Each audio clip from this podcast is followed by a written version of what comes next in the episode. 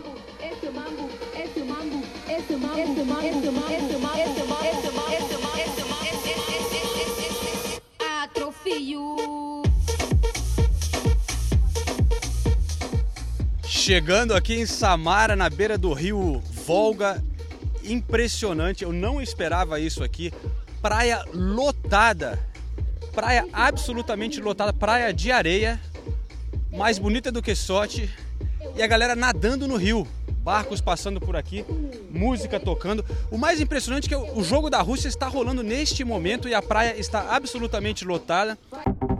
Deezer. Originals. ESPN Deezer apresentam Correspondentes na Rússia, com João Castelo Branco e Ulisses Neto.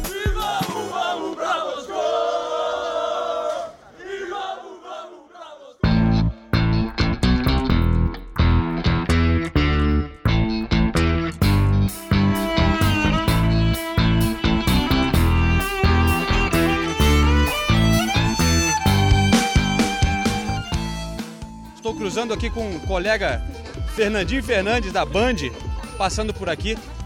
Primeira impressão aqui de Samara, Fernandinho. Olá, João, grande abraço para todos da ESPN. Cara, bonito, muito legal.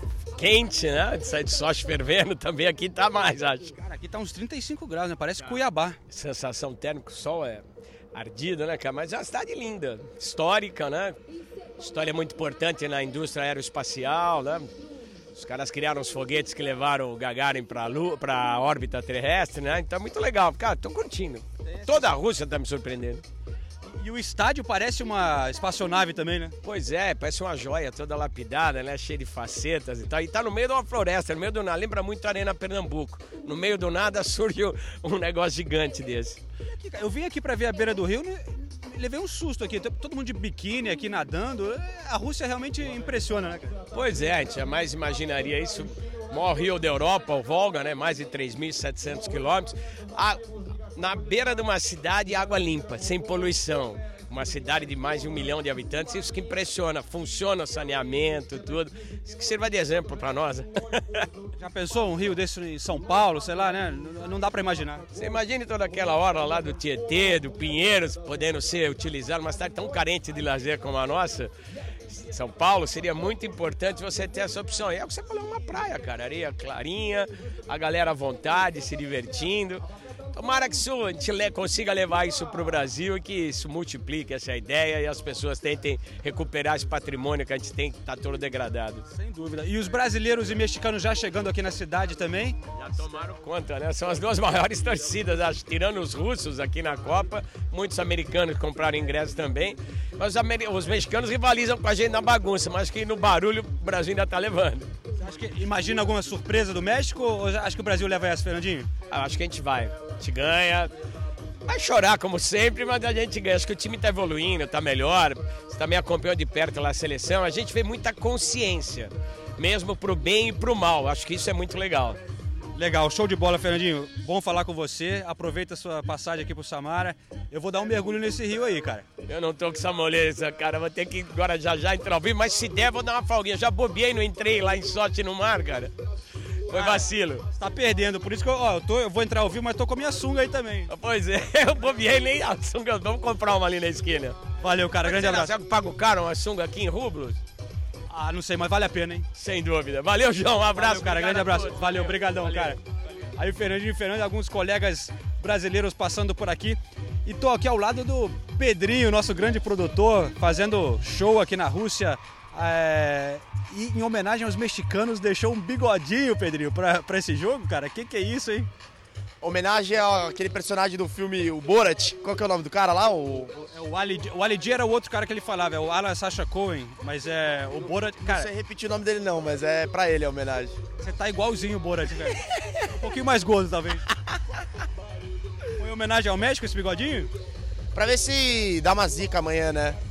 Me disfarçar de mexicano e vou de pegar in- informações privilegiadas do time do México. Você já conseguiu ingresso pro jogo, né? Consegui, esse aí foi caro, acho que foi 400 dólares, 380, por aí. Salgado, hein, meu? Salgado. Mas vale a pena. Tá aqui na Rússia, né? Tem que ir pra Copa, né? Tem que fazer, assim.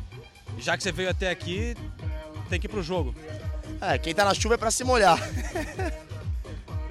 Meu, você vai encarar esse rio aí? Será que dá pra nadar mesmo? Os russos estão nadando, né? Tô nadando mesmo? Tô fazendo só churrasquinho ali? Não sei também. Olha, mó galera na água, velho. Não, vamos ter que encarar. Tamo aqui, eu tô com seus shorts mesmo, vambora. Então é o seguinte, eu vou dar um mergulho ali nessa, nessa água, porque não dá pra resistir antes de eu entrar ao vivo no tempo real. Depois a gente volta a conversar um pouco mais sobre esse jogo, é, Brasil e México, aqui em Samara. Infelizmente, Ulisses Neto, nosso parceiro, é, ficou doente, febre de 39 graus, mas é, a gente espera melhoras para Ulisses, né, Pedrinho? Ele tá mal. Não, só um comentário. O Fernandinho passou aqui 35 graus de calça, tênis. E como é que a gente tá aqui? Só pra explicar um pouco pra galera. Mano, já que aqui o podcast é informal, eu, nesse momento eu estou de sandália havaiana, boné, óculos escuros e sem camisa. Porque não dá, cara, é quente pra. Eu já virei meio inglês, eu não aguento. Vou passar mal aqui. E... Mas a gente tá falando do Ulisses, cara. Porra, é, realmente a pegada é forte aqui na Copa do Mundo. É, é, ele tava passando mal de febre, tava lá no estádio e eles recomendaram levar ele pro hospital, né? É, vamos ver se no próximo podcast ele conta pra gente, que ele me mandou uma mensagem aqui, falou que ele tava na enfermaria do estádio e a, tava com 39 graus de febre. E a o pessoal da enfermaria mandou ele pro, pro, direto pro hospital, cara. Caramba. Bom, então vamos ficar de olho no Ulisses, a gente vai ajudar, claro, a, a cuidar dele, vamos ficar. Porque aqui a gente está longe de casa, né? Acho muito chato ficar doente, mas é. A gente vai ajudar a cuidar do Ulisses, mas enquanto isso vou dar um mergulhinho ali no, no rio, ver como é que é, e eu deixo vocês com, com o solzinho. Você música. percebeu que a música é brasileira ou não? Então, é brasileiro isso? Parece Vamos novela. chegar mais perto ali. Chega mais perto Vou ali. pegar o sonzinho. É uma balada aqui no meio do calçadão. Tem até um casal dançando. Canta y no llores, porque cantando se alegra el cielito lindo los corazones. Mañana va a ser una fiesta aquí mexicana y los invito a todos para que vengan aquí a la playa a festejar a México. Venga. Las aguas del río Volga se van a pintar de verde mañana a las 6 de la tarde, porque estamos todos con México.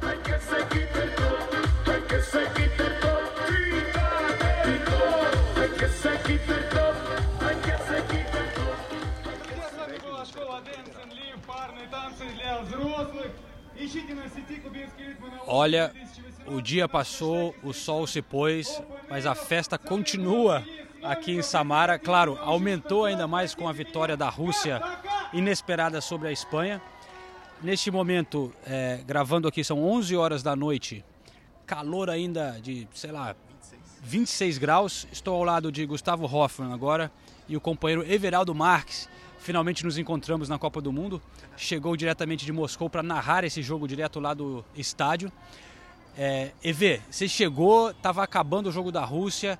Descreve um pouco como é que foi essa sua chegada aqui e, e- e vendo a, assim, a reação dos russos aqui na rua, né? Tudo bem, João? Um abraço para todos aí. É, Eu cheguei bem na hora em que o juiz estava apitando o encerramento do tempo regulamentar. Então a gente ia para prorrogação e com a possibilidade de pênaltis. E eu fiquei numa agonia porque do aeroporto de Samara para cá é praticamente uma hora. O aeroporto é bem longe, né?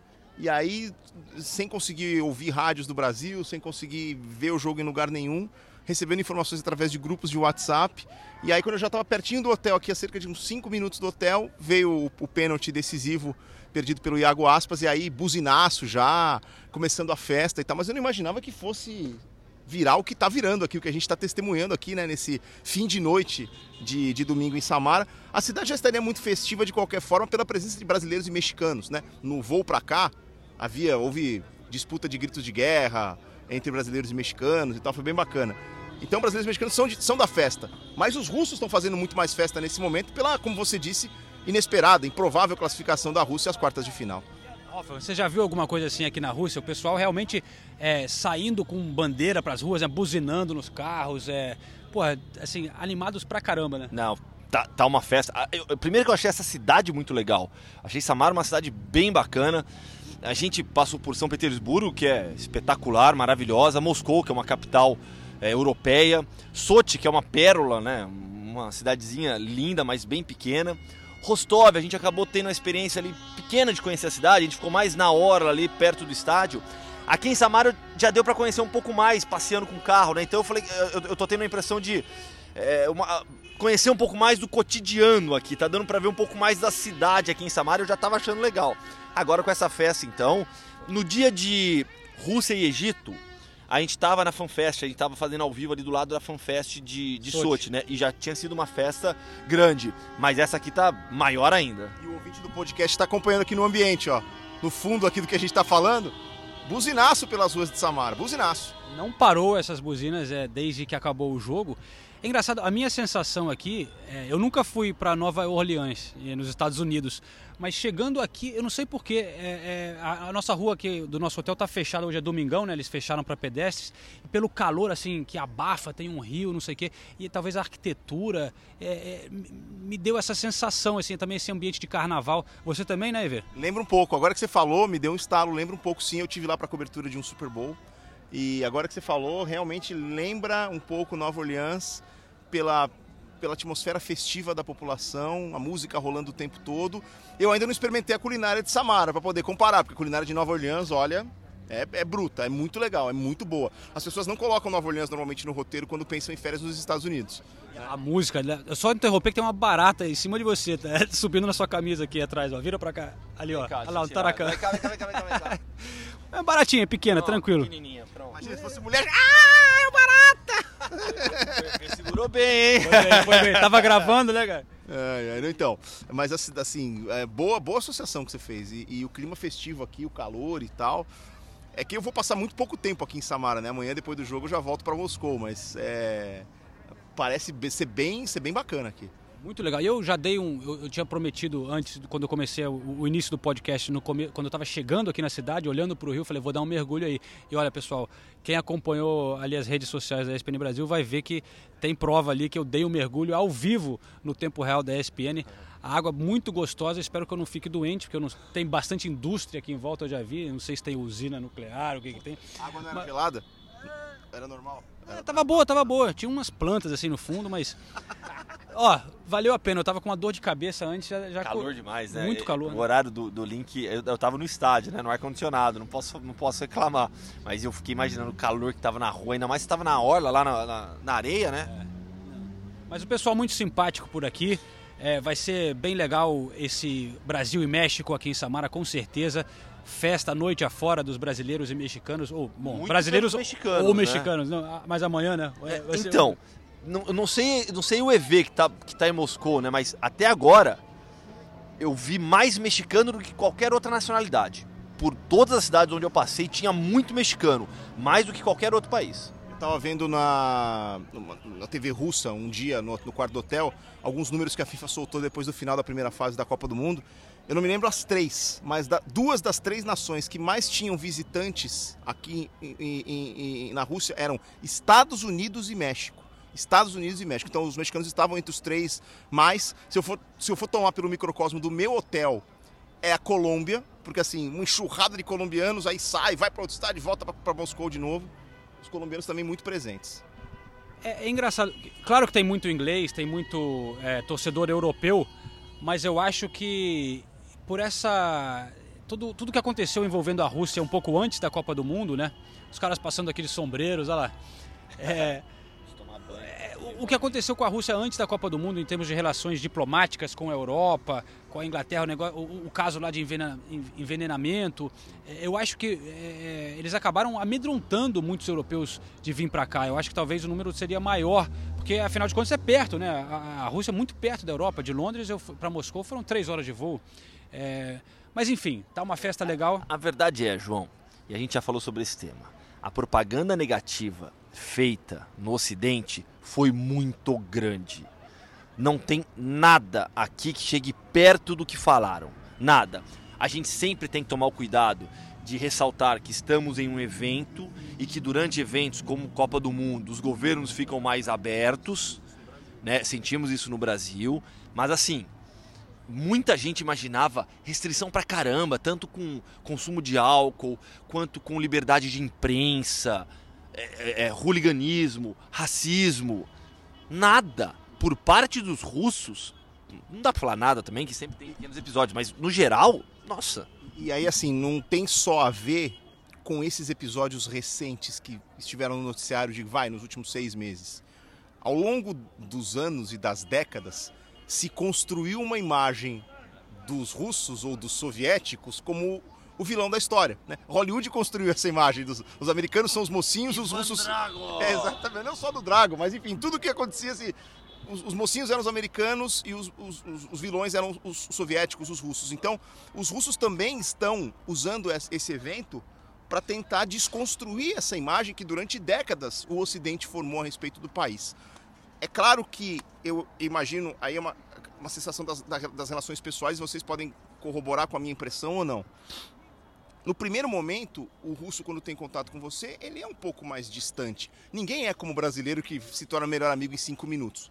Mas depois dessa primeira barreira quebrada, quando o russo passa a te conhecer, passa a, a ter confiança, ele é tão caloroso com você quanto o brasileiro é com os amigos e tal. Eu digo isso pela relação, por exemplo, que eu tenho com os russos e as russas que, que tomam conta do prédio da ESPN lá, no, lá perto da, da Catedral do Cristo Salvador em Moscou.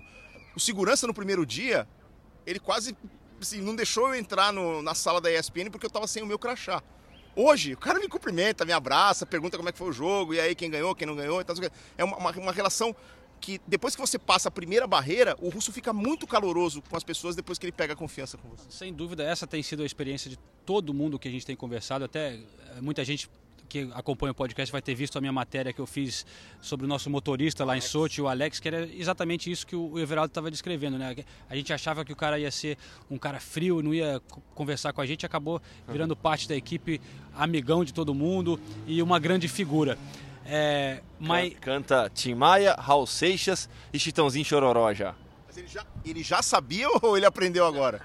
aprendeu com a gente, já tá cantando, ele canta. Ele, ele, ele gostou mais do, do Tim Maia do João, né? Mas ele gostou do Raul, do Raul Seixas também, que eu coloquei para ele. É Só é importante aprender evidências, que é o hino nacional Exato. brasileiro, né? Então... Aí ele ficou zoando evidências, ele ficava uh, uh, uh, chorando, sabe? E claro, assim, a gente está exaltando muito o clima aqui da Copa do Mundo. Como o Hoffman falou, é Copa do Mundo, as coisas são um pouco diferentes. A gente, desde o começo desse podcast, sempre gosta de levantar. É, polêmicas e situações políticas e, e, e, críticas que existem a esse país que são muito sérias, né? tem muita coisa é, que aconteceram com jornalistas que criticam o governo, é, situações de homofobia, de racismo. A gente não quer ignorar isso, a gente está só passando a nossa experiência aqui, em algum momento, quando a gente tiver um pouco mais de tempo, porque a gente está vivendo um mundo de Copa do Mundo. Vamos também tentar explorar no podcast algumas das críticas à Rússia e coisas que de repente estão sendo empurradas para baixo do tapete é, e, e explorar um pouco mais isso com outros companheiros. Mas isso fica para outro podcast. Vamos só, antes de encerrar, já que muita gente vai estar escutando isso aqui como um esquenta para o jogo do Brasil, é, dar uns palpites aqui, a, a, sensação de vocês dois que estarão lá no estádio. É, EV, primeiro, você acha que o Brasil agora já começou a embalar? Você acha que contra o México não terá tanta dificuldade, que realmente é o grande favorito e, e, e, deve passar? O Brasil é favorito, João. Primeiro porque o Brasil evoluiu positivamente do primeiro para o segundo para o terceiro jogo. O Brasil fez o seu pior jogo contra a Suíça, melhorou contra a Costa Rica e fez o melhor jogo na Copa até agora contra a Sérvia. O México foi ao contrário. Talvez a melhor partida da história do México em Copas do Mundo tenha sido na estreia contra a Alemanha. Aí depois contra a Coreia do Sul um pouco abaixo, o time foi mal contra a Suécia. Então, o, o momento da seleção brasileira é crescente, o momento da seleção mexicana é ao contrário.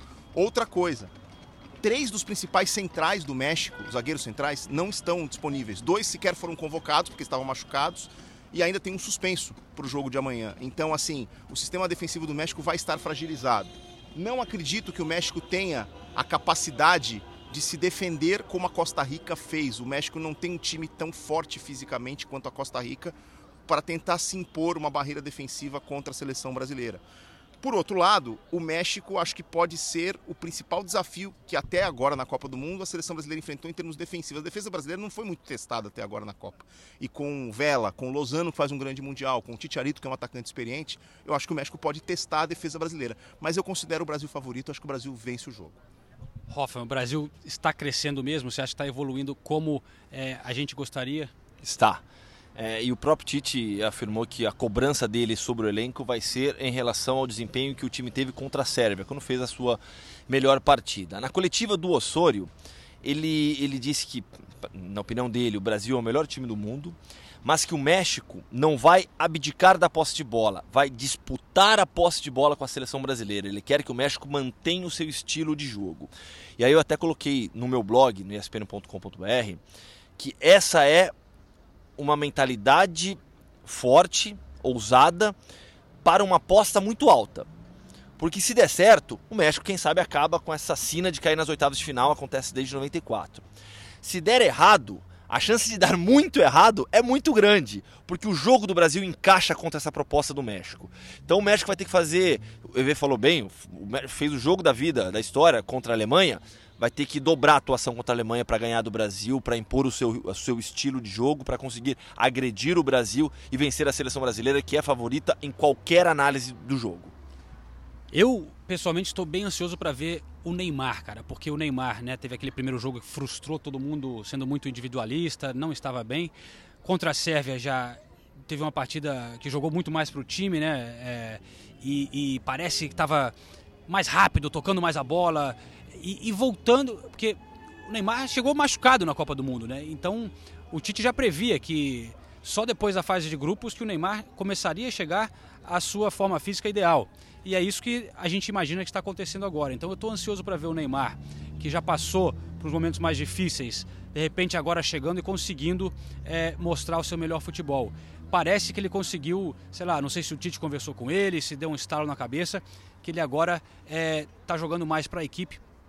Vai ser muito importante se o Neymar estiver bem.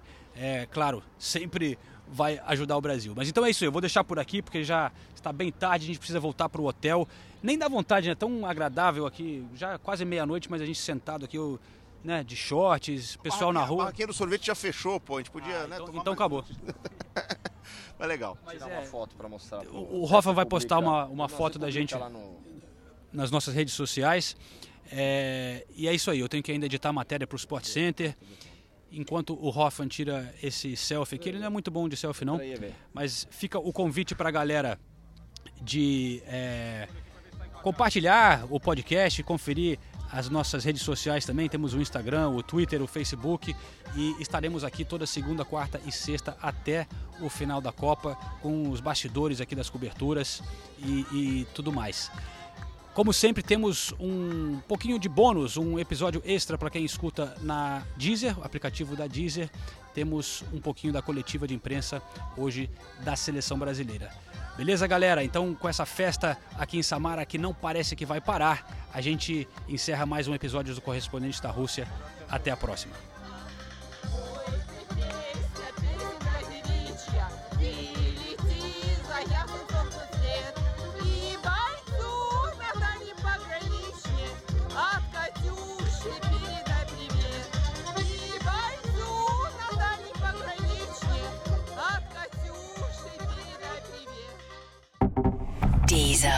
Originals.